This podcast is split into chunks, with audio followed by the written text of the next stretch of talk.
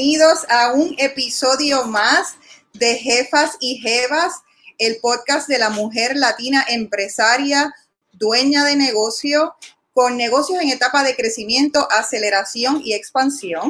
Estamos hoy en un season, comenzando el season 3 de Jefas y Jevas, eh, que yo lo he llamado, es como Money Heist, este, este tercer season.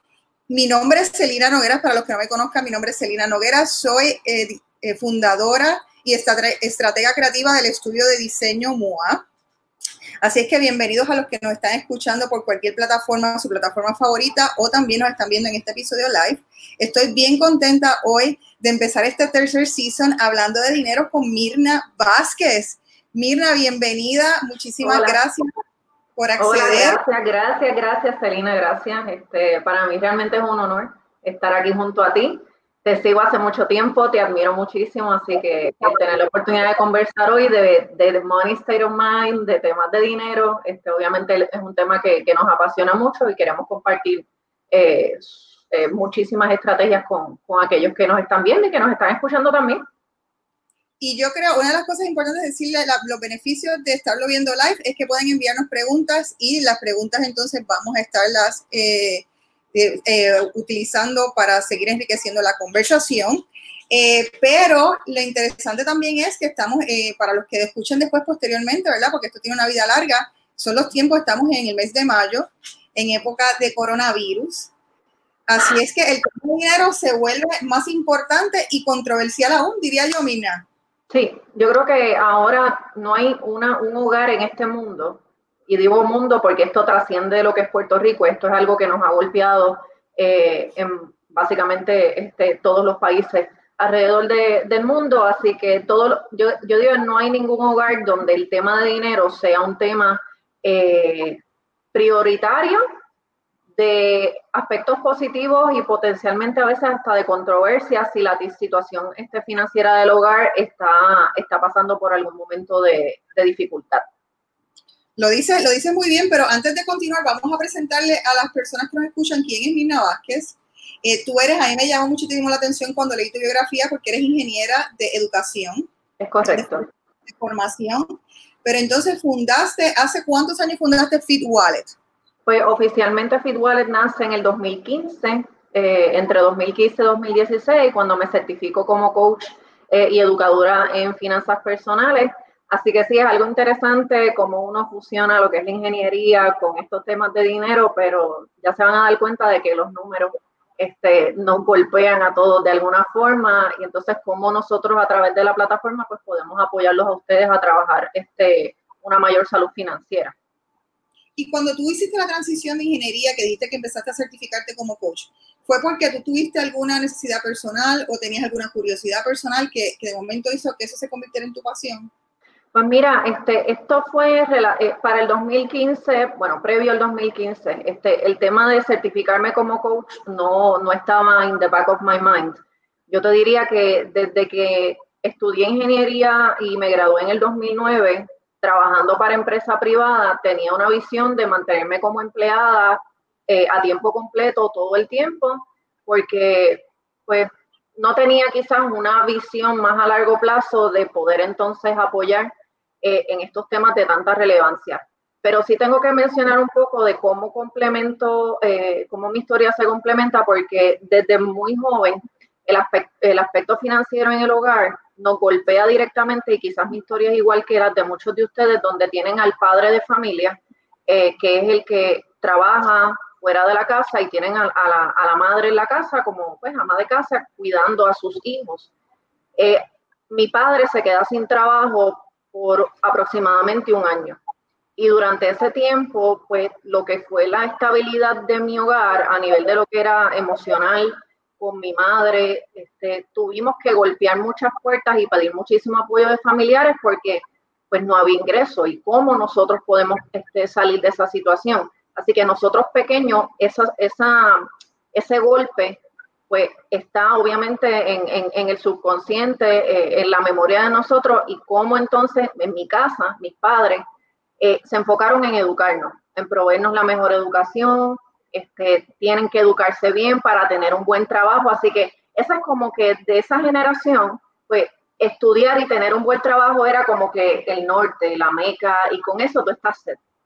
Pero obviamente eh, vengo de, una familia donde ellos eh, se, se, preocuparon mucho por nosotros, pero el concepto de pagarse ellos primero y de invertir en ellos a largo plazo quizás pasó a un segundo plano y ahora en situaciones difíciles que no, quizás no tengan una cuenta de ahorros o una mentalidad hacia retiro un poco más estable, pues nos toca a nosotros ayudarlos a ellos. Por eso es que menciono que mi historia es quizás igual a la de muchísimos eh, puertorriqueños o los que nos escuchan fuera de Puerto Rico, que tienen al padre, la madre ama de casa, estudia, tenga un buen trabajo porque tienes el futuro asegurado y no nos preocupamos de, de prepararnos de cara al futuro. Que la, la, mejor inversión es darle a mi hijo una buena educación. Sí, entonces Oye, y eso como, yo digo como padre eso es primordial, quieren lo mejor para los hijos, pero como padre también, ahora que uno lo visualiza del otro lado, tú dices, ¿por qué no se prepararon mejor? Y de ahí entonces viene eh, amistades que vienen a donde mí, tú eres buena con los números, eres ingeniero, lo dominas bien, ayúdame a trabajar un plan, ayúdame a organizarme mejor.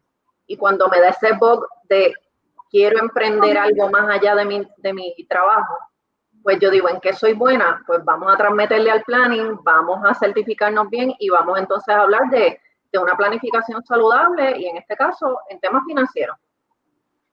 Y en el, caso de Fit Wallet, eh, ¿tienes un cofundador, eh, si no me equivoco? Sí, este mi esposo. Eh, yo empecé solita. Esto empezó como, como bien tú, tú mencionas en, en el podcast, jefa y jeva. Yo era solapreneur full al principio, pero mi esposo ahora está este, full time también dentro de lo que es eh, la empresa y tenemos un equipo de colaboradores, tenemos eh, unos interns que nos ayudan a poder entonces mantener lo que es la infraestructura digital, porque estamos básicamente digital ahora 100%, este, para proveerle entonces soluciones a individuos y a corporaciones también.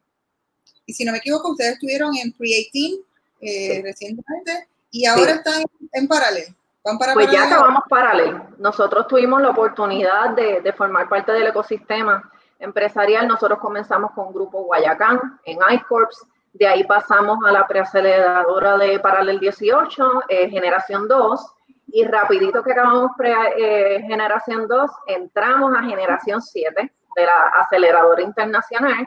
Y recién acabamos en, en, una transmisión live también. Tuvimos un demo day virtual porque nos golpeó el COVID también, pero ha sido, esto ha sido mind blowing realmente. Lo que es el, el valor, la educación, las conexiones y el apoyo para poder hacer crecer lo que es la empresa y, la propuesta de valor para, para nuestros clientes. Sí, yo, yo, siempre le digo a los empresarios que, que tocan las puertas de MOA que de alguna manera estos programas empresariales depende, hay diferentes para el, el, el, el stage, ¿no? la etapa en que están como, como negocio, pero son sumamente importantes y yo creo también que, estar en ellos en, momentos como este ayuda a enfrentar momentos como este de una manera y una perspectiva diferente. Sí, hay, hay, ahora mismo no estamos solos. Todos estamos pasando por esta situación, las, em, los microempresarios en Puerto Rico y a nivel mundial están pasando por una situación difícil y tener una comunidad que entiende que está pasando por lo mismo que tú y que está realmente apoyándote, dándote la mano para poder sobrellevar esto lo mejor posible, porque todos tenemos, estamos teniendo limitaciones y tropiezos en este momento, unos a mayor escala, otros en menor escala, pero contar con ese apoyo y saber que las personas me entienden y que, y que me pueden entonces dar la mano, eso es súper gratificante ahora. Pues vamos a hablarle a la gente un poco entonces de dinero. Yes. Yo quiero empezar por los errores que cometemos con el dinero. ¿Cuáles son los errores más clásicos que estamos cometiendo con el dinero? Pues mira, yo te puedo decir que, la primera piedra mental errónea, que de forma inconsciente nos está afectando y nos impide actuar para cambiar a favor o en contra nuestro presente, número uno es pensar que si deseas ganar más dinero, eso te hará parecer avaro, egoísta o cualquier otro adjetivo negativo. Eso es número uno. Por el contrario, pensar que si estás en una posición financiera en desventaja, ya no hay nada que puedas hacer o que todo está perdido. Yo creo que lamentablemente la sociedad y lo que es la crianza por generaciones nos tienen condicionados a aspirar a algo mejor. Eso nos hace más ambiciosos o que ser ambicioso es malo o que el ser humano está predestinado, que si tienes mucho dinero siempre vas a tener dinero o viceversa, y que nuestro valor... De dinero no tengo dinero. Ah, exacto. Y que realmente le estamos dando tanto valor individual a lo que es la cantidad de dinero que tengo en el banco o los bienes que poseo. Yo creo que esos paradigmas dos golpean. Yo voy a añadir una que, evidentemente la, he escuchado cada vez más o pienso que la gente tiene ese misconception, que tener un negocio va a hacer que tenga dinero. Ah, no. O sea, no solamente... o que nos vamos a sentar en la playa porque hay otro que está haciendo... No, lamentablemente dos sudas y lloras y pasas el doble, el triple de trabajo, así que no, esto no es un easy way out tampoco. Entonces, no es la única forma, no es teniendo un negocio. ¿Cuál es la mentalidad entonces de tener dinero? Porque yo creo que otro de los errores que, como bien dices, la gente comete, o sea, cuando mencionaste, es que no tienes una mentalidad de dinero ni, ni educación. no te ocupa, o sea, nos ocupamos, qué sé yo, por aprender una receta de cocina, por aprender a hacer brownie, por saber qué están dando en Netflix, pero no nos preocupamos por ¿Qué, es lo que tengo que leer o cómo es que me tengo que educar para hacer dinero? Sí, yo creo que todo proceso de cambio comenzamos con acá arriba y puede sonar cliché, pero realmente tenemos que comenzar con nuestra forma de pensar si realmente queremos lograr el cambio. Así que una de las muchas cosas que he aprendido junto a mis colaboradores neurocoaches es que nuestros pensamientos realmente son los que dan forma a la realidad. Y sin embargo, para poder cambiar nuestros resultados con respecto al dinero, ser positivo no siempre es suficiente, así que esto no es un motivational speak, eh, speaking right now.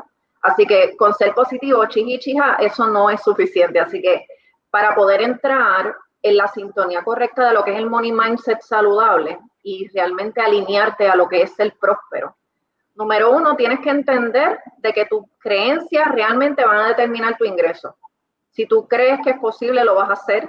Y si tú crees que no es posible, también es cierto, y eso lo dijo Henry Ford. Número dos, tienes que reconocer también que asociarte con las personas correctas va a ser vital para poder alcanzar y mantener la prosperidad, porque también una cosa es llegar y otra cosa es mantenerse. Así que cómo yo llego, pero cómo realmente a largo plazo yo me puedo mantener en, ese, en esa zone, en esa sintonía. Y finalmente, tenemos que entender que todos tenemos la capacidad de atraer el dinero sí y solo si ponemos en perspectiva y somos honestos en preguntas como ¿qué no te gustaría, qué no te gusta de tu situación financiera actual y cómo te afecta?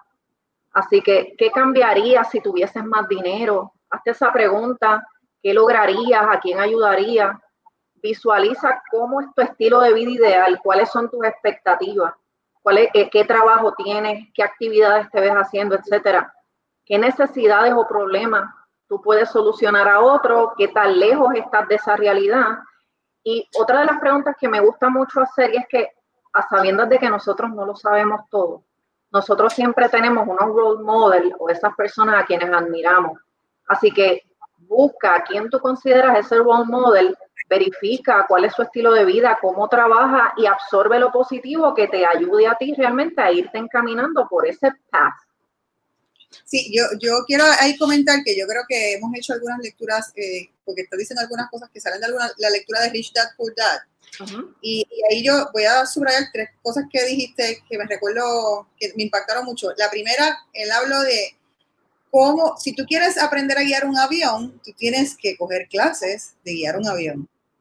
Y cómo es la presunción de mucha gente de que quieres tener dinero, quiere aprender de dinero, pero no quiere estudiar sobre el dinero eso, eso, fue algo que me, que me impactó y dije, no, no, espérate, yo me voy a consumir todos los libros que me recomiendan. Este un nerdy, un nerdy todo el tiempo. Yo creo lo, lo que es tu actitud, eh, tu actitud y tu mente juegan un rol vital en esto, en momentos como estos. Si tenemos mala actitud en este momento, realmente no vamos a ir a ningún lado. Así que yo digo que en estas situaciones lo que son los hustlers, los atrevidos, y los que no le temen realmente ni a nada, ni a nadie, ni lo que diga la gente, ellos siempre van a ser unos ganadores porque realmente su mente siempre está en la zona correcta. Así que ese es el primer paso. Sí, en, ese sentido también, la otra cosa que dijiste cuando hablaste eh, de que uno tiene que analizar cuáles son sus gastos, que esto es una de las cosas eh, primordiales. Hay veces que la gente anda por la vida sin saber exactamente ni cuánto pagan quincenal, ni cuáles son sus gastos. Y obviamente cuando no conoces eso no puedes controlarlo. Es la otra cosa importante. Una de las cosas que aprendí en ingeniería, volvemos, la ingeniería me ayuda mucho y yo digo que ningún aprendizaje, aunque estés haciendo algo diferente, se va en vano. Siempre tú absorbes algo bueno para lo que sea el proyecto que quieras hacer en este momento. Así que una de las cosas que yo aprendí en ingeniería es que lo que no se mide no se puede mejorar de ninguna forma. No importa en la industria que tú estés, si tú no mides, realmente no sabes cómo está y realmente no puedes mejorar. El médico no te receta sin un diagnóstico. Así que eso no es a lo loco, a lo wipipío. Y, como lo menciona, eh, muchísimas personas pasan por la vida clueless, se quejan, no tengo, no tengo, no tengo, pero realmente es que tampoco saben cómo están. Sí, y ahí la tercera que quería entonces destacar es cuando decimos, ah, pues mira, tengo un trabajo brutal, tengo un buen salario, déjame comprarme una casa con piscina, déjame comprarme un carro caro, déjame comprarme lo, último en la tecnología. Y pensaste en todo eso, déjame comprarme unos zapatos caros, unas carteras caras que ahora mismo están guardadas en el closet, pero nunca pensaste entonces en guardar para ahorrar. Como prioridad, conviertes el lujo en prioridad en vez de pensar a largo plazo. Sí, yo digo que, que lo que es el mercadeo masivo nos hace pensar mucho en el ahora. Yo creo que tenemos una situación, eh, eh, volvemos, el aspecto caro o barato es relativo a cualquier presupuesto. Lo que para ti a lo mejor es un poco más caro, para mí es razonable dentro de mi presupuesto y viceversa. Yo digo que muchísimas personas que ahora mismo eh, se catalogan como que viven cheque a cheque, que no pueden ahorrar, como yo ahorro, una de las cosas que, podemos recomendar o, lo que nosotros le llamamos el antídoto para la realidad del famoso cheque a cheque es un compuesto particular que es 20% organización, 20% disciplina y 60% paciencia. Así que vamos a tenerle que darle shutdown, vamos a tenerle que darle block a todo aquello que te diga, gana sin invertir, dinero fácil y rápido, eso es una alerta roja porque la cultura del ahorro no tiene nada que ver con cantidad, tiene que ver con tiempo, que es la paciencia, tiene que ver con disciplina y tiene que ver con organización. Así que eso yo creo que, ah, y hablando del y, el elemento del interés compuesto a largo plazo también juega un rol bien, bien particular. Me encanta, me encanta esa frase que estás diciendo. Quiero eh, ponerla también después en una nota para que todo el mundo se beneficie. Y hablando de eso entonces, esto yo creo que nos puede llevar a la diferencia entre el ahorro y la inversión. Que no es lo mismo porque tú puedes tener, y, hemos, yo me imagino que tú has visto gente, eh, eh, clientes tuyos, que de momento tienen, por decir, 250 mil, 500 mil dólares en una cuenta de banco de ahorro. Y ahí, están, y ahí A 0% o a punto 00 bicicleta lo que tú mencionas, la diferencia entre lo que es mentalidad de ahorro versus mentalidad de inversión, los baby boomers, los, nuestros abuelos que vivieron este, la Gran Depresión, etcétera, ellos siempre tienen dinero porque realmente se enfocaron en guardar para no poder, para no pasar por esa situación nuevamente. Así que el ahorrador puro se enfoca en proteger su dinero. Esa es la mentalidad del ahorrador, el, purista, el ahorrador puro el inversionista puro se enfoca en hacer crecer y multiplicar el dinero. Así que ahí tú ves la diferencia, que desea constantemente ganar más y cada vez hacer más dinero y reinvertir. Así que nosotros, por ejemplo, yo, yo me considero el espécimen híbrido entre lo que es el ahorrador y el inversionista. Nos planificamos para proteger nuestro capital pero también a través de la diversificación hacer crecer nuestro dinero a largo plazo. Así que ahí tienes la diferencia de un ahorrador que lo que quiere es proteger lo que tiene versus un inversionista que quiere hacer crecer y multiplicar. Y está el híbrido, que entonces estamos en lo mejor de los dos mundos, queremos proteger, pero también tenemos una mentalidad de multiplicación a largo plazo. Pues yo quiero hablar de cómo multiplicar ese dinero. Así que ese, yo soy de la, del, clan inversionista. Pero yo creo que, de, hecho, es porque realmente es, un chiste, pero es por la parte de que es lo, que más desconocemos. Vamos a hablarle un poco a la gente de si tienen algún dinero ahorrado, ¿qué significa ponerlo a invertir? Porque la gente a lo mejor piensa inversión y dice Wall Street, pero hay muchas otras formas de invertir el dinero y me gustaría entonces poder explicar a la gente cuáles son algunas de las formas disponibles. Sí, mira, este, hablamos, hablemos un poco sobre si es recomendable dejar el dinero en una cuenta de ahorro. Yo creo que todas las personas deben tener un, plan de ahorro a tres niveles, a corto plazo, a mediano plazo y a largo plazo. ¿Dónde tú debes colocar tu dinero a corto plazo? Y vamos a hablar de los llamados fondos de emergencia. Nuestra planificación financiera debe estar cubierta o trabajada para que en el corto plazo te pase una situación, tú tengas el dinero disponible para poder resolver como lo que estamos pasando ahora.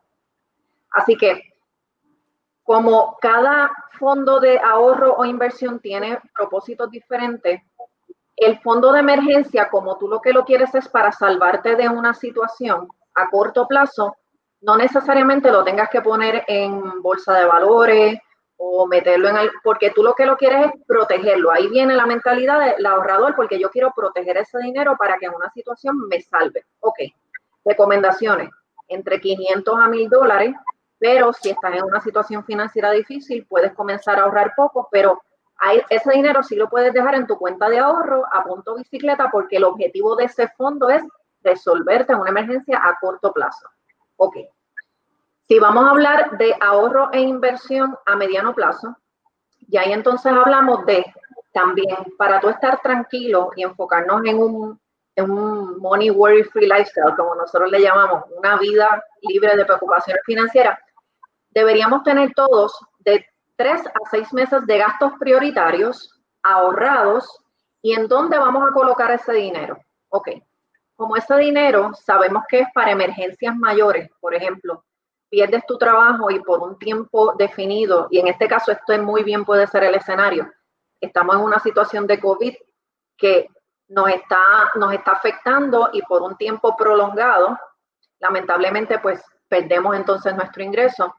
El fondo de tres a seis meses de gasto lo podemos entonces tener o guardar en algún instrumento, ya sea un certificado de depósito, ya sea una cuenta, lo que se llama un High Yield Savings Account, que son cuentas de ahorro de alto rendimiento en buen español, tener ese dinero protegido, pero que gane una cantidad de intereses razonable, quizás no tan ambicioso, porque a mediano plazo tú quieres el híbrido de hacerlo crecer un poco, pero también protegerlo porque emergencias mayores yo voy a necesitar ese dinero. Así que me vas, entendiendo. ¿Qué para un, eh, que para la gente un por ciento de interés razonable, que yo creo que mucha gente desconoce eso. Eso es sumamente importante. Si van, a, si van, a, su banco o a su cooperativa o entran a internet y buscan High Yield Savings Account, ahora mismo esas cuentas están entre un 2% hasta un 3 y pico de por ciento, el pico puede variar Así que si tú consigues en tu cooperativa, en tu institución financiera, algún instrumento como un certificado de depósito o una cuenta asegurada que te dé más o menos ese por ciento, eso muy bien puede ser un buen fondo, que no es un punto bicicleta como donde tienes el fondo de emergencia, pero es algo que, como es para emergencias mayores, ese dinero no necesariamente lo vayas a usar de aquí a un año, dos años, y ese dinero se sigue multiplicando. Así que son recomendaciones buenas para aquellos que obviamente no queremos perder ese dinero, no queremos que fluctúe con la bolsa de valores y demás.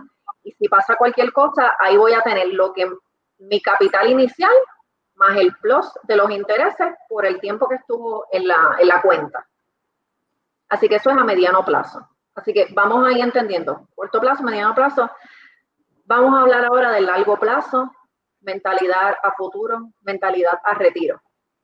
Aquí vamos a hablar y a combinar varias cosas, lo que es la tolerancia al riesgo, lo que son las diferentes fuentes de, inversión.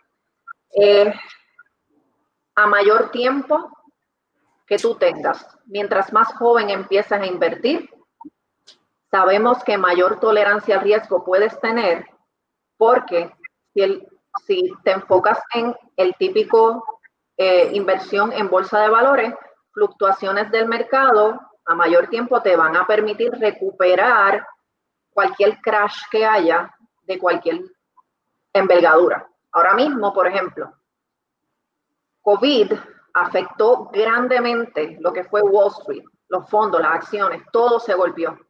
Aquellos que tenemos un 401k, que vimos esos fondos hacer y por poco nos da un ataque de pánico, porque bajó más de un 20, 30%, que eso es estúpido, perdonando la expresión, eso es algo wow. Yo, que todavía me quedan más de 30 años para retirarme, pues si no tuve la, si no me preocupé en moverlos antes a unos fondos un poco más conservadores, a unos bonos o algo de menos riesgo, y aquí quizás estoy un poquito técnica, pero ahí tú, me dices, sigue o aclaramos. Pues ya que está ahí, bajo, yo lo tengo que dejar quieto. Yo lo voy a dejar quieto porque el tiempo está a mi favor, porque falta tanto todavía para que yo me retire que como yo estoy enfocada más en acciones, pues eso se va a recuperar. Esa es la norma a menor tiempo o mientras más te acerques a tu retiro, tu portfolio tiene que cambiar a fondos más conservadores o de menor riesgo. Más proporción a bonos, a money market, a mutual funds, esa jerga la puedes ir buscando y menos en fondos de acciones, porque volvemos, ante más cerca de tu fecha de retiro esté, un crash del mercado se te va a hacer más difícil volver a recuperar ese dinero perdido porque es que el gap de tiempo que te queda para poderlo retirar es tan poco que entonces ahí tienes el mayor riesgo. ¿Ok? Tenemos clientes y personas que nos preguntan sobre este tema eh, y obviamente pues los educamos. Están los investment advisors de las casas de corretaje que son los expertos y conocen el funcionamiento de esto. Obviamente esa es su, su, disciplina pero los que nos acercan y trabajamos estos temas más en estos baby steps iniciales, siempre me dicen, Mina, es que yo, a pesar de que quiero empezar a invertir y estoy joven, mi tolerancia al riesgo es que yo no quiero perder dinero, pues en su, en su método de decisión, a la hora de decidir entonces qué fondos yo voy a elegir, siempre, todos los fondos tienen un high, medium o low risk, esa clasificación pues en tu diseño del portafolio, pues esas personas son más propensas a escoger medium o low risk funds, que obviamente los hay que son casi puro acciones. Así que si a ti te da el patatú cada vez que pasa algo, pues ya tú sabes que posiblemente tú, y, no puedes vivir tranquilo porque bajó el mercado y voy a perder chavos y, y no tienes quizás la paciencia o la mentalidad un poquito más a largo plazo, pues vete a los medium o low risk funds y así tienes un poquito de paz mental. Vas a sacrificar. ¿Cómo, yo sé si yo soy medium o high risk? Yo estaba loca ahora cuando bajé al mercado y quería comprar. para, mí, para mí era brutal. Mira, realmente, y, voy a hablar, este, hay muchas herramientas. Esto es anuncio no pagado, pero también. Si tú vas a invertir para retiro, yo les recomiendo obviamente que utilicen instrumentos con protección contributiva que están enfocados para ese fin. Por ejemplo, si estás trabajando para un patrono, sácale el jugo a tu 401k. Si estás trabajando por cuenta propia, invierte en una IRA, en un Individual Retirement Account, porque está diseñado para retiro y tiene beneficios contributivos dependiendo de cuál escojas. Pero tienes tu 401k, tienes tu cuenta IRA también, por ejemplo, y todavía tienes dinero o quieres explorar otras alternativas de inversión, hay plataformas que te permiten ser un, active trader o un active buyer de acciones como Robinhood, que ahí tú compras acciones pero individuales, no son fondos. Un fondo es un portafolio con muchas cosas ahí adentro, eh, que por eso es que se llama fondo. Ya hay un Robinhood, tú quieres comprar en Disney, compras Disney tú quieres comprar en Netflix, pues compras en Netflix. Así, pero entonces tú estás comprando acciones individuales. Así que tienes las diferencias. Las acciones, volvemos, son más propensas a la volatilidad del mercado. Sabes que si baja, dale un tiempo en lo que vuelve y sube. Pero si te me vas a hacer un patatú o te vas a formar en un revolú, pues quizás las acciones no sean las inversiones más correctas para tú tener paz mental en este proceso de, de comenzar a invertir. Y la gente que quiere, eh, que quiere invertir en propiedades. Ok. Eh, pues mira, invertir en propiedades se hace mucho. Obviamente no es, mi, no es mi foco, no es mi enfoque, pero hay muchísimas, muchísimas plataformas donde educan sobre este tema. Eh, obviamente quien invierte en propiedades sabe o debería entonces tener un capital para tu comprar la propiedad a precio, ya tú sabes, very low market.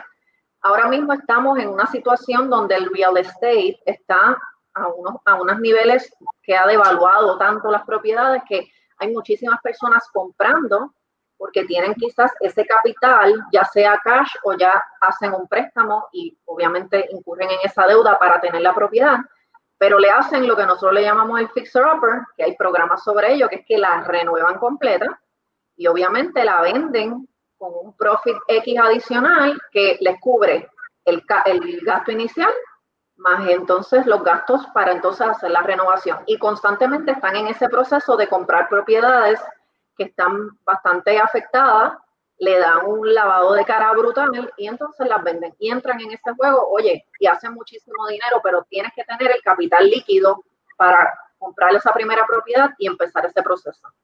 Tienes que, ahí en, en caso, se puede pedir un préstamo, pero también la otra cosa que es importante es que igualmente que estamos diciendo que hay que investigar y, leer sobre las acciones si no va a invertir en acciones. Si no quiere ser el tipo de inversionista que quiere comprar propiedades, entonces tiene que estar pendiente de las propiedades disponibles, tiene que estar pendiente que es una buena evaluación de, de una propiedad, tiene que hacer la movida rápido, tiene que hacer ofertas y luego, después tiene que tener un buen equipo de, si va a ser el fixer upper, ¿no? De remodelación.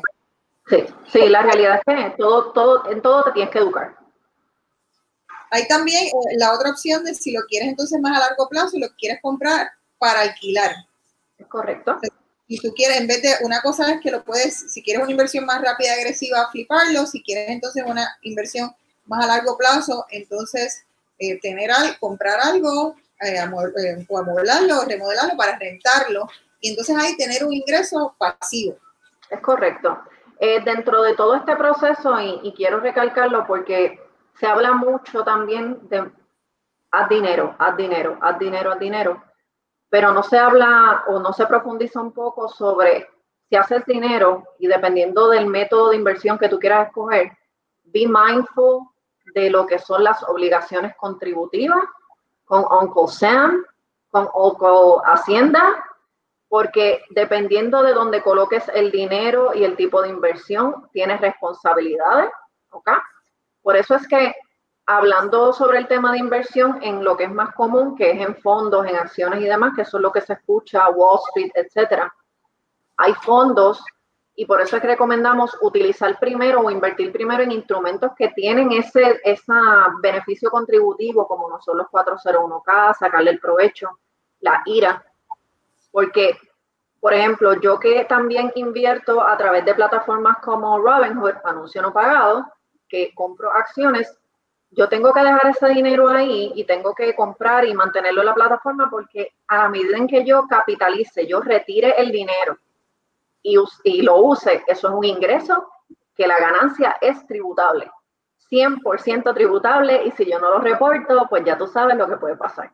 Así que tenemos que ser bien responsables y cuidadosos. Esto no es para meter miedo, esto es una cuestión de ser responsable de educarnos bien en dónde yo quiero colocar el dinero, cómo lo quiero trabajar, qué portafolio, qué método quiero utilizar, pero conocer esa industria o conocer ese fondo o conocer esa, ese método, qué obligaciones yo voy a tener, cómo yo entonces debo hacerlo de la forma correcta para evitar situaciones, en este caso contributivas, porque eso golpea. Y hay veces que nos enfocamos en hacer dinero y metemos la pata o nos rendimos o nos informamos y después vienen los dolores de cabeza.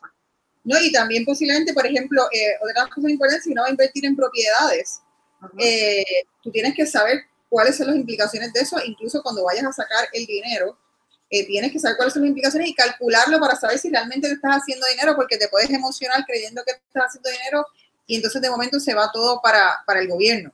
Sí, sí, la realidad es que es un proceso, eh, yo digo que es un proceso bien bonito, porque en la medida que, ah, en la medida que, que, vemos que estás logrando las cosas, estás, estás ingresando dinero y estás viendo resultados, Las emociones también es algo que tenemos que controlar en todo el proceso, tanto emociones positivas como emociones negativas, porque lo positivo, este, pues te hace, te da esa euforia y empiezas ahí posiblemente a, a tomar acciones un poquito más a la ligera.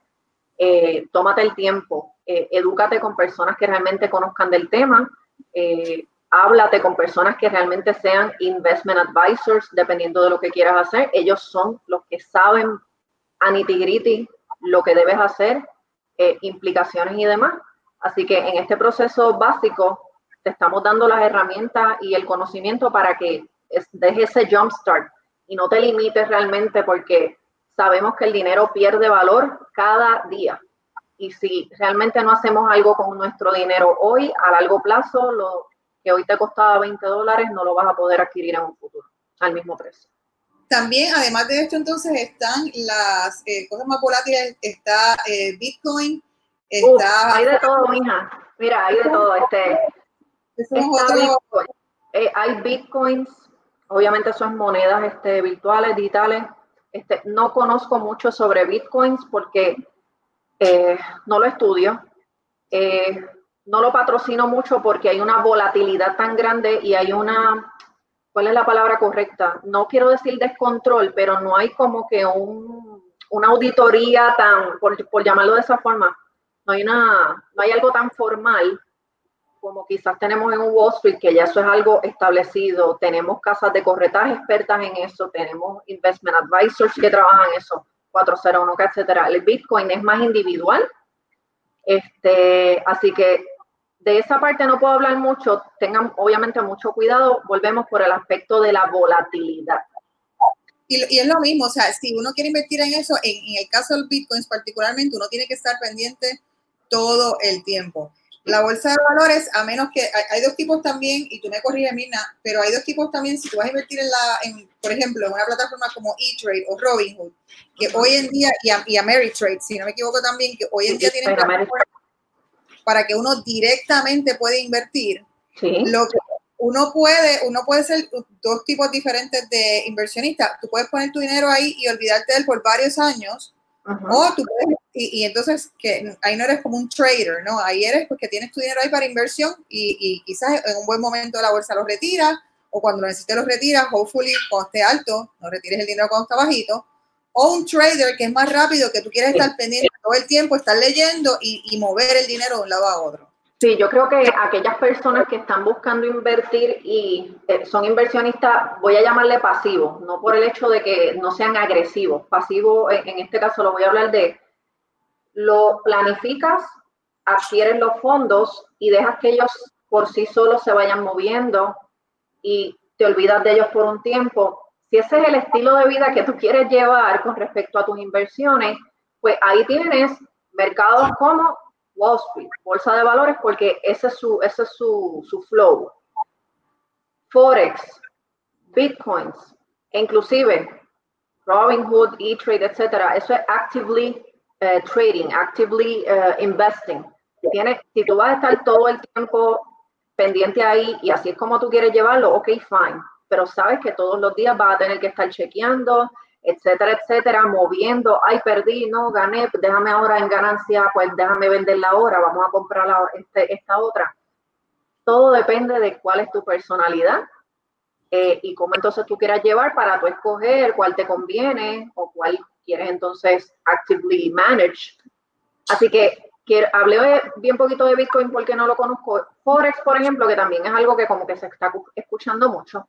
Eso también es bastante actively trading, porque todo eh, el eh, Forex trabaja con divisa, trabaja con monedas, con dinero.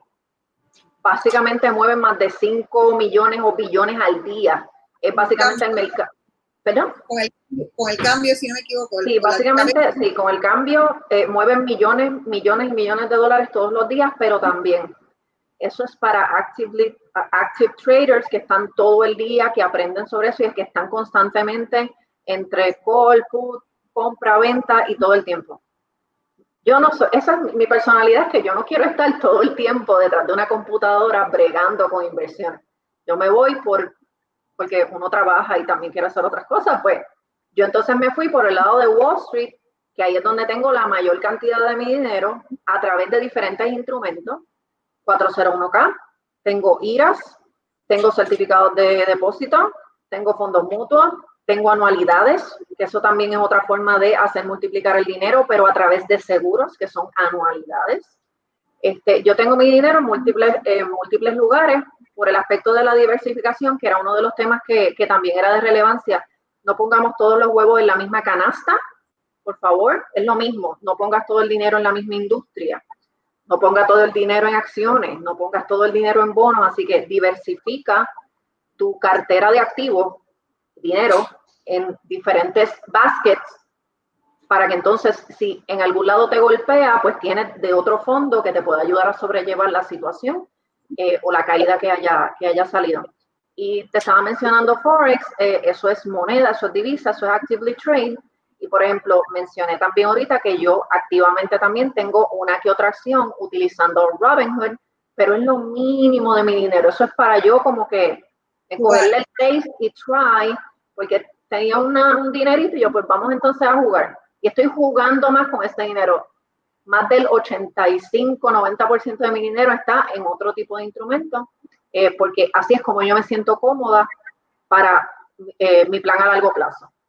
E, en ese sentido, quería entonces hablar un poco de, yo creo que las personas que son de, que tienen empresas conocen el término assets y liabilities, pero yo creo que es un término que todo el mundo debería conocer porque lo puede impactar, o sea, cómo, que es a nivel personal crecer sus assets y minimizar sus liabilities. Yo creo que esto es algo que no nos, que no nos cuentan a tiempo. Eh, activo versus pasivo, ingresos menos gastos, en la medida en que nos enfoquemos en este caso en lo que son gastos prioritarios.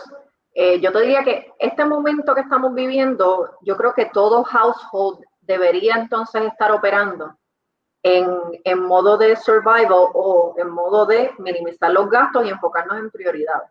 Sabemos que en este momento no necesariamente estamos gastando la misma cantidad de dinero que gastábamos antes, no estamos saliendo como antes, eh, no estamos eh, comiendo afuera como antes, a menos que lo estés cogiendo carry out. Pero en el concepto de, de buscar oportunidades y de comenzar entonces a dependiendo de mi fuente de ingreso, como yo o aumento mis gastos para que entonces tenga mayor eh, ganancia, mayor sobrante para poder ahorrar e invertir, o cómo puedo aumentar ingresos y reducir gastos, que esa es la combinación perfecta, como yo aumento mis assets, bajando mis liabilities, tanto personales como del negocio, puedo tener mayor sobrante para reinvertir en lo que me dé la gana. Eso es una de las cosas también que, que quiero profundizar en este aspecto cuando hablamos de temas de presupuesto, eh, muchas veces la palabra de presupuesto nos restringe o es no gastar. Eh, y eso es algo que tenemos que erradicar. Si el presupuesto te da permiso, tú puedes utilizar el dinero para lo que sea. Pero tienes que haber hecho una planificación financiera. Es correcto. El presupuesto es clave, es el, es el mapa de ruta donde tú le dices el dinero a dónde ir basado en tus ingresos y gastos mensuales. Así que es sencillo. Assets y liabilities is very fancy in English, pero es bastante sencillo en español. Ingresos menos gastos. Pero, pero tiene sus complicaciones. Por ejemplo, te voy a, te voy a poner un tema que, que hay opiniones encontradas. Sí. Comprar una casa para vivirla. ¿Es un asset o es un liability? Porque yo creo que este es el gran mito. Hay una, la mentalidad de antes era de que comprar la casa siempre, eh, eh, en un escenario eh, hace muchísimos años atrás, comprar la casa siempre te permitía a ti hacer dinero a largo plazo. Eso sí, eso era un asset. Ahora mismo estamos en un mercado que está tan volátil también y, la, y el real estate ha depreciado que hay que tener cuidado y tienes que repensar si realmente comprar te beneficia. Y una de las recomendaciones que nosotros hacemos es que si tú deseas comprar una casa, si piensas vivirla por 10 años o más, esa muy bien puede ser una decisión de compra. Si tú piensas no vivir la casa o vivir la casa menos de ese periodo de tiempo, eh, mantente rentado porque también no necesariamente el vivir rentado le va a hacer un hueco al bolsillo. Eso es una falacia. No importa el escenario donde estés, la palabra diversificar tiene que ser ya parte de tu plan. de la misma forma en como nosotros hablamos de que tienes que tener un fondo a corto plazo, un fondo a mediano plazo y una mentalidad a largo plazo, una de las cosas que a mí me ha funcionado muchísimo en este proceso de planificación y organización financiera es, eh, y recomendaciones también, hay que darle un propósito a cada dólar que entra a tu bolsillo. Y yo soy una, una persona que también eh, lo recomiendo a mis clientes y es que no importa que tengas siete, ocho cuentas de ahorro o para tú organizar o sobres para ir organizando ese dinero que vas guardando, tenlo porque en la medida en que tú veas que cada fondo está cumpliendo su propósito, eso te va a quitar a ti cualquier sentimiento de culpa de tú gastar ese dinero, porque también volvemos, eh, queremos que tú vivas una vida libre de preocupaciones y queremos también que ese sentido de culpa de no, es que déjame no salir porque es que eh, no quiero gastar en esto o la cosa está mala, etcétera. Si hay dinero en la cuenta para salir a comer en ese phone account, porque la mía se llama el phone account, pues yo salgo a comer, yo voy al cine, yo me compro ropa, yo me compro zapatos porque la cuenta tiene dinero para ello y no tengo ninguna culpa eh, durante el proceso. Si la cuenta de viajes tiene dinero, porque para mí una prioridad es viajar, yo trabajo para viajar. si la cuenta de viaje tiene dinero, viajo todas las veces que la cuenta me permita viajar, siempre y cuando tenga los fondos. Así que eh, una de las cosas que me ha funcionado a mí, ese, ese money eh, savviness eh, que me ha ayudado en este proceso, necesito 10 cuentas porque tengo 10 objetivos o 10 obligaciones diferentes que cubrir y no me quiero sentir ni culpable ni preocupada, las tengo, le pongo nombre y apellido y trabajo el plan para alimentar cada una porque cada una va a cumplir su propósito. En ese sentido, este, vamos a, cuéntame un poquito entonces, de, porque yo creo que le hemos dado diferentes estrategias de eh, las, hacer las diferentes cuentas para la planificación. Le hemos discutido las diferentes formas de inversión que incluyen desde inversiones en la bolsa de valores, eh, fondos mutuos, 401ks, eh, y yo creo que cada persona tiene su, su receta particular. Esto es como una receta de inversión y yo imagino que particularmente eso es lo, con lo que ustedes los ayudan en Fit Wallet, de identificar cuál es esa tolerancia a la inversión eh, y entonces luego entonces delinear un plan eh, para eso. En ese sentido, como quiera. Entonces, ¿cuál tú dirías que es tu secreto financiero que tú nos vas a compartir hoy? Que tú le dices a todo el mundo que el, el takeout que tienen de este, de este eh, entrevista, que se pueden llevar ¿Cuál tú dirías? Bueno, ya te, ya te di el spoiler de la diversificación de las cuentas, de, de, darle un propósito a cada, a cada dólar. Yo te diría que ese, ese ha sido uno de los big secrets eh, o de, los, de las cosas que apremian este proceso. Eh, yo tener la libertad de poder gastar en lo que yo quiera sin sentido de culpa. Y esa diversificación, esos diferentes fondos de ahorro me han permitido a mí poder lograr ese estilo de vida tanto y también esa mentalidad que quiero y que emocionalmente me sienta a gusto. Déjame ver, ¿qué otro big secret yo, yo pudiese dar? Yo creo que sobre el tema de inversión, eh, no podemos, todo, eh, hay que comenzar desde ahora. Y no importa la edad que tú tengas, si eres, estás en tus 30, tus 40, empieza y toma acción porque it's never late to start working on your money, en comenzar a multiplicarlo, porque tú realmente siempre le vas a sacar algo positivo a un proceso saludable de un buen manejo del dinero. Muchas veces se me cohiben porque tengo clientes, tengo clientes de todas las edades, pero ya los que entran en los 40, en los 50, que necesitan organizarse financieramente, todavía, eh, no, bueno, no todavía, no ven el aspecto de invertir el dinero como una alternativa. Y yo les digo, todavía tú tienes la opción de poner tu dinero a multiplicarse, invertir por este tiempo, ah, pero tienes que saber colocar el dinero en los fondos correctos para que realmente se multiplique basado en el tiempo que te queda para retiro, porque eventualmente todos planificamos retirarnos a los 70 o a los 80 años sea lo que sea que el mundo nos permita. Yo te diría que nunca es tarde eh, sería otro. Y que una cuenta de ahorros buena debe tener alrededor de un 2 o 3%, sería un yield saving account y debería producir un 2 o un 3%. Y una inversión mínimamente, no lo hemos dicho, pero yo tengo el número de 6%. Una inversión mínimo te debe dejar un 6%. ¿Cómo, qué, ah, qué por ciento? Eh, ok, el, el, average, el annual average de retorno que tú puedes ver en un fondo saludable ronda entre un 7 u 8%. Eso es más o menos lo que estamos viendo ahora mismo en la industria.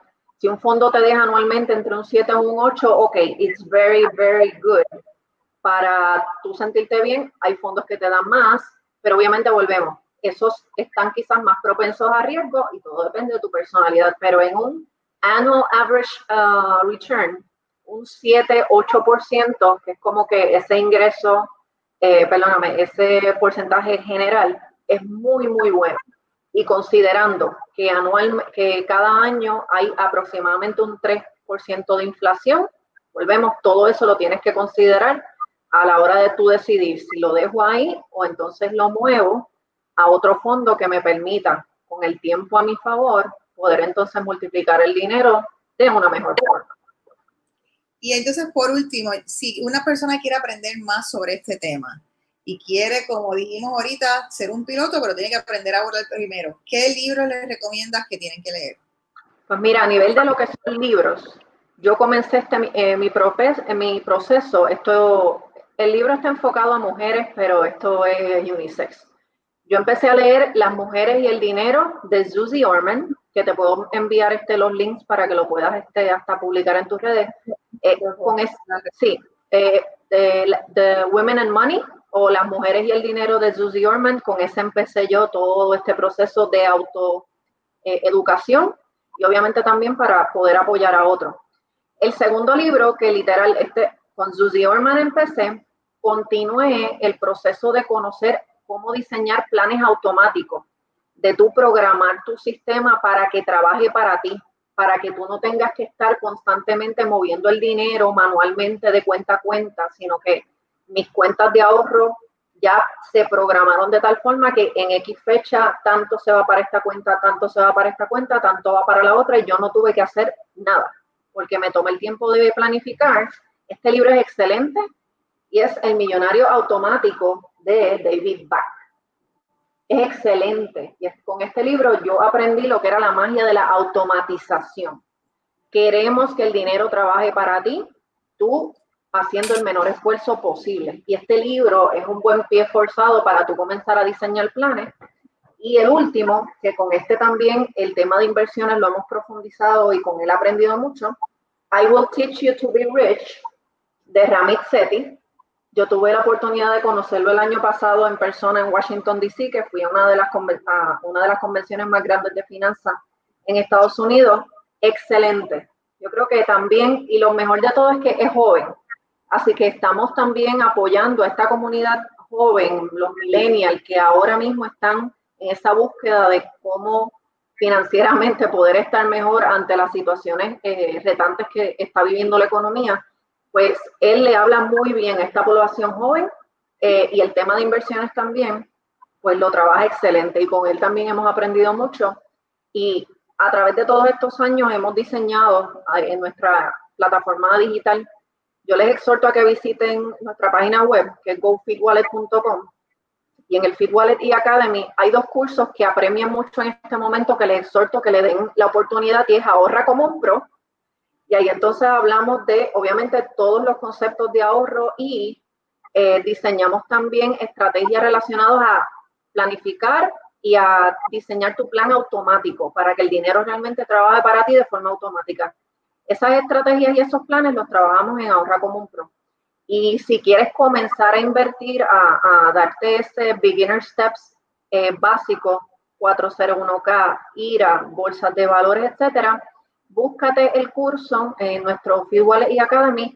El eh, invertir no es solo para ricos. Así que eso es un buen curso introductorio que puedes tomar. Está disponible 24/7, acceso ilimitado una vez entonces adquieras el curso. Y básicamente yo creo que esos dos cursos complementan muy bien este tema que estamos hablando hoy. Los cursos están online, ¿verdad que sí? Es correcto. Entran a gofitwallet.com en Fitwallet y Academy y ahí están los dos, ahorra como un pro eh, e invertir no es solo para ricos. Tenemos otros cursos, pero que apremien este tema esos dos. Y yo quiero ahí cerrar con una frase, ya que nos están haciendo esta pregunta de si se debe eh, adquirir ahora inversión en estos momentos, es comprar cuando está abajo y vender alto. Yo creo que ahí es donde cae particularmente lo que dices de probar qué, qué madera uno tiene de inversionista, ¿no? ¿Cuál es su nivel de riesgo? Porque hay mucha gente, por ejemplo, ahora bajo la, la bolsa y como te contaba, yo me volví loca, yo dije, yo tenía como que tenía que avanzar y, y es, fue así y, y, en ese sentido fue buena esa actitud porque me di cuenta después que las acciones subieron inmediatamente. Yo pensaba que se iba a tardar meses y años en subir. y es una locura. Eh, porque obviamente estamos en hasta en otro momento, ya se sabe que la bolsa va a bajar y va a subir, es, es ciclo natural. Y entonces, pues eso es un poco, sí, es un momento para si tienes esa, tienes que conocer lo mismo. El conocimiento es lo más importante. Correcto. Como no, no es a lo loco. Uno tiene que investigar y, y, el momento es comprar cuando está abajo porque precisamente ahí cuando subes que tienes realmente que vas a tener ganancia. Sí, por eso les mencioné que, que cuando crashó, que obviamente yo me vi afectado porque mi fondo vi que bajaron 20, 30% y por poco me da un patatus, pero mi, yo, mi, obviamente mi financiera interna también dijo, déjalo ahí, porque eso va a volver a subir. Ten paciencia. Correcto. Muchísimas gracias. Hay otras preguntas después que también eh, pues, podemos poderle contestar en privado y contactar a las que nos han dejado preguntas. Eh, y sigan las que están viendo, el que no lo vieron live y que lo están viendo, vamos a estar pendientes de sus contestaciones. Vamos a estar haciendo un blog post de esto en jefasyjevas.com para poder sacar la información eh, más valiosa de esta conversación, ponerla ahí y a lo mejor contestar algunas de las preguntas que no pudimos contestar. Así que muchísimas gracias, eh, Mirna. Gracias a ti, Serena, por la oportunidad. Gracias a todas las personas que se comunicaron y se conectaron con nosotros. Si el contenido les encanta tanto como a nosotras hablar de este tema, porque yo me estoy convirtiendo en una fan de este tema, yo quiero aprender y yo quiero que la gente que me escuche aprenda conmigo y todo el conocimiento que yo tengo esté aprendiendo, pasarlo para adelante y entrevistar más gente como tú. Así es que por favor denle share, tómense un momentito, denle share este video, díganle a otras personas que tienen que aprender, que si saben su nivel de riesgo de inversionista, que si saben lo que es su columna de assets, que si tienen un plan, si no lo tienen, necesitan escuchar esto y necesitan eh, adiestrarse y leer junto con nosotras. Así es que gracias, compártalo con el hashtag Soy Jefa y Jeva Muchísimas gracias por contactarse con nosotros hoy. Gracias, Mirna, por todo. Gracias a ti.